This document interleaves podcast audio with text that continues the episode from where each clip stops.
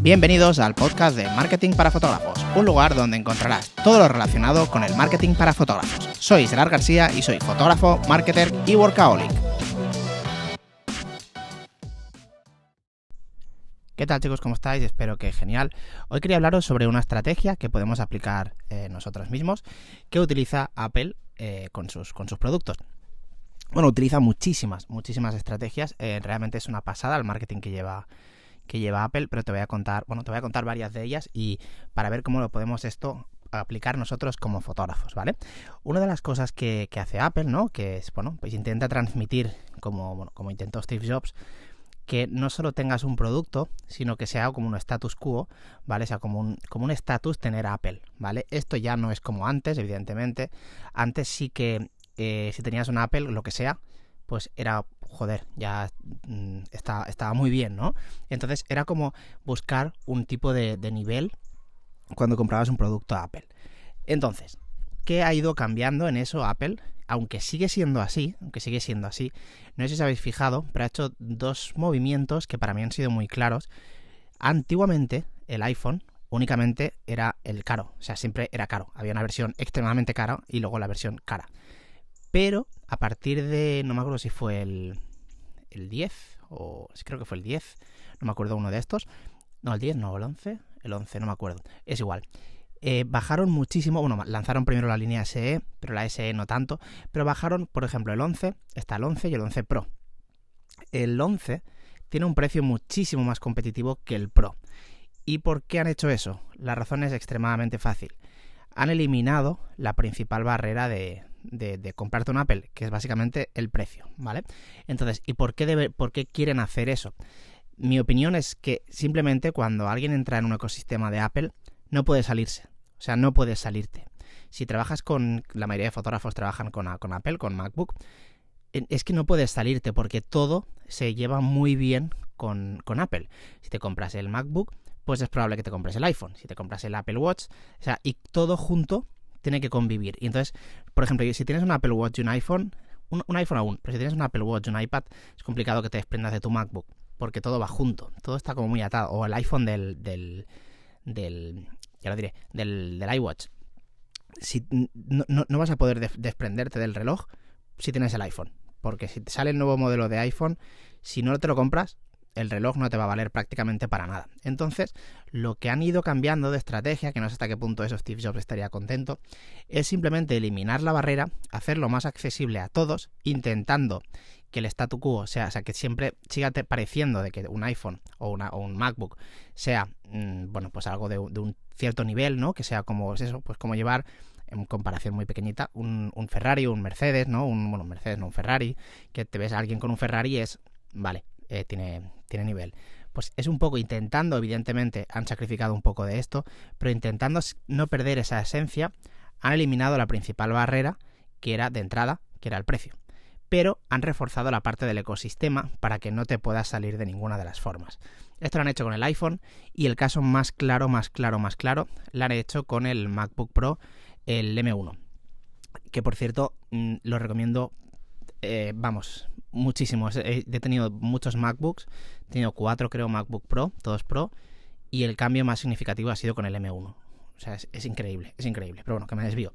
Y en cambio, yo me acuerdo que yo tenía el, MacBook Pro de 16, el, uno de los más potentes o el más potente, que me lo vendí, no me acuerdo por cuánto lo vendí, pero yo sé que vendí el MacBook Pro de 2018, lo vendí de segunda mano y me sobró dinero para comprarme el M1, que es muchísimo más potente aunque tenga menos RAM, es muchísimo más potente, porque trabaja de otra forma. Y entonces, ¿qué sentido puede tener eso si hubieran puesto realmente el MacBook Pro M1? Por si no lo sabes, el MacBook Pro M1 lleva un, procesador de Apple Silicon que no, trabaja con procesadores Intel como hacía hasta ahora, sino que es un, procesador propio de Apple, como hace con los iPhones, los iPads y todo esto. Entonces, ¿qué ¿qué sentido tiene bajar ese precio cuando realmente se lo hubieran subido? También hubieran hecho eh, muchísimas ventas. Pues lo mismo, que han eliminado la barrera. Antes tú, si querías un MacBook Pro para trabajar, sabías que te tocaba poquinar mínimo 2.500 euros y estoy hablando de mínimo. Mínimo, a mí el que vendí yo me costó 4.000. Y ahora, con 1.700, tienes un MacBook Pro que va increíble. Y volvemos a lo mismo. Han eliminado la barrera del precio y te atan con el ecosistema. Es una, bueno, es una, una una, una estrategia muy válida para eliminar. Y probablemente en esta primera, en esta primera punto del M1, por ejemplo, no creo que hayan perdido dinero, esto tampoco, pero han bajado muchísimo las ganancias, o sea, el, porcentaje de ganancias que se vende por MacBook para poder captar mayores clientes, para que el coste de adquisición que tengan ellos sea menor y puedan crear, pues que captar muchos más, muchos más clientes, como pasó con los iPhones, que antes no eran accesibles a todo el mundo y ahora sí. Ahora hay poca gente que no se pueda comprar un, iPhone porque al final es caro, pero ya no es tan caro. ¿Vale? Si tienes un Galaxy puede ser más caro que el, que el iPhone que salga con el, el económico, no el Pro, ¿vale? Entonces con esto ya eliminan la barrera y ya saben que si se compran el iPhone barato, aunque sea antes viniendo de un Android, probablemente luego pases a un, a un, Apple Watch o pases a un iPad o cualquier cosa de estas porque ya has entrado en el ecosistema Apple y quitando los haters, que yo para mí los haters de Apple son simplemente personas que no han tenido nada Apple o han tenido solo una, un producto, los que estamos en Apple sabemos que, bueno, aunque seamos un poco fanboys todos, yo creo, realmente es increíble cómo trabaja todo el ecosistema, cómo es de fácil todo y pues está genial. Entonces, esta es una de las, una de las cosas que, os quería comentar. Otro caso muy, muy, muy, muy claro que han hecho esto es Sony. La Sony A7 III, que todas las conocemos, eh, lo que hizo prácticamente fue barrer a todas las personas, pasar de todas las personas de Canon y Nikon, todas no, me refiero muchísimas, para que se pasaran a Sony. ¿Y por qué hizo, eh, y cómo lo hizo eso? Pues creando una cámara que era una revienta mercados a un precio increíble. O sea, la, yo la compré nueva por 1900 por una oferta cuando acababa de salir prácticamente y la Mark IV valía prácticamente el doble en ese, en ese momento. Entonces, ¿cuál es el motivo? Pues lo que te acabo de decir. Rompes la barrera del precio, haces que las personas, como yo por ejemplo en ese caso, em, una de las barreras que tenía de pasarme a Canon y Sony, aunque me llamara, era el cambio de ópticas, todo el problema que, tienes al pasarte de cámara. Entonces, hicieron un producto extremadamente barato y extremadamente bueno que ahí perjudicaron ganancias para luego a la larga tenerte atado, como ha pasado con muchísima gente de Sony, que ya se pasó a la 7.3, y aunque luego saliera la Canon R6, que es una muy buena cámara, ya no te dan ganas de pasarte porque ya estás en Sony, y Sony, bueno, pues al final a mí personalmente me encanta, y ya no te pasas porque ya te han captado como cliente. ¿Vale? Esta estrategia, ¿cómo la podemos llevar a cabo nosotros como fotógrafos? Pues es, en el otro día hice un podcast sobre esto. Es muy fácil, por ejemplo, poniendo una barrera, bajando la barrera. Esto principalmente funciona para fotógrafos de familia, creo yo, pero bajando la barrera en algún momento de precios para sacrificar ganancias a cambio de nuevos clientes, ¿vale? Porque los clientes que los puedas rodar eh, al final en la primera sesión, si la haces más barata y tienes menos ganancias, no pasa nada porque sabes que ese cliente lo vas a ir rotando y lo vas a poder ir, eh, bueno, pues rentabilizando más a la larga. Y esto se hace, evidentemente, si lo estás pensando, es con las sesiones de Navidad. Sesiones de Navidad son una estupenda manera de hacer esta, esto, ya que, eh, como dije en el podcast, una vez hacen la sesión de Navidad, es muy probable que si han quedado contentos, el año que viene repitan, si, han si se quedan embarazados, pues le hagas el embarazo, el recién nacido, eh, eh, o si se llegan a casar, porque no se han, hecho, no, han casado o lo que sea, también te pueden contratar. Eh, entonces, de esta forma mm, consigues más clientes, con clientes nuevos principalmente, que es uno de los...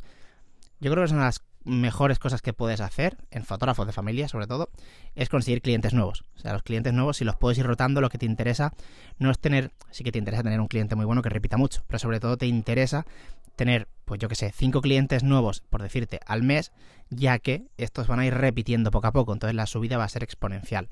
Entonces, ya te digo, una de las principales cosas que puedes hacer es con las sesiones de, Navidad. Luego es con ofertas, tipo, ofertas me refiero sesiones temáticas que se suelen hacer también, como por ejemplo en verano.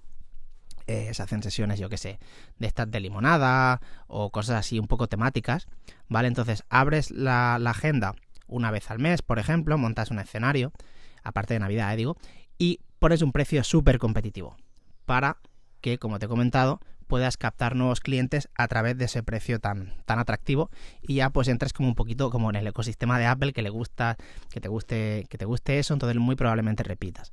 Es probable que repitan si, por ejemplo, como te comento, si se quedan embarazados y todo el rollo, o por ejemplo le puedes venderles más cake, que es la sesión de un, de un año, o cosas así. Pero aparte, si vas haciendo sesiones temáticas, lo más probable es que sigan, sigan contratando si el precio es económico. Entonces, esa es una buena estrategia para captar nuevos clientes si necesitas en tu caso. Evidentemente hay gente, conozco, eh, bueno, por ejemplo, a, Dani de Mira mi fotografía, que tiene un montón de clientes, entonces no sé hasta qué punto eso le iría bien o simplemente pues subir precio porque ya le sobran clientes. Entonces, ahí ya depende de cada caso, pero si estás en el caso de que te van bien nuevos clientes y no estás saturado de faena, es una magnífica idea para, poder conseguir clientes nuevos.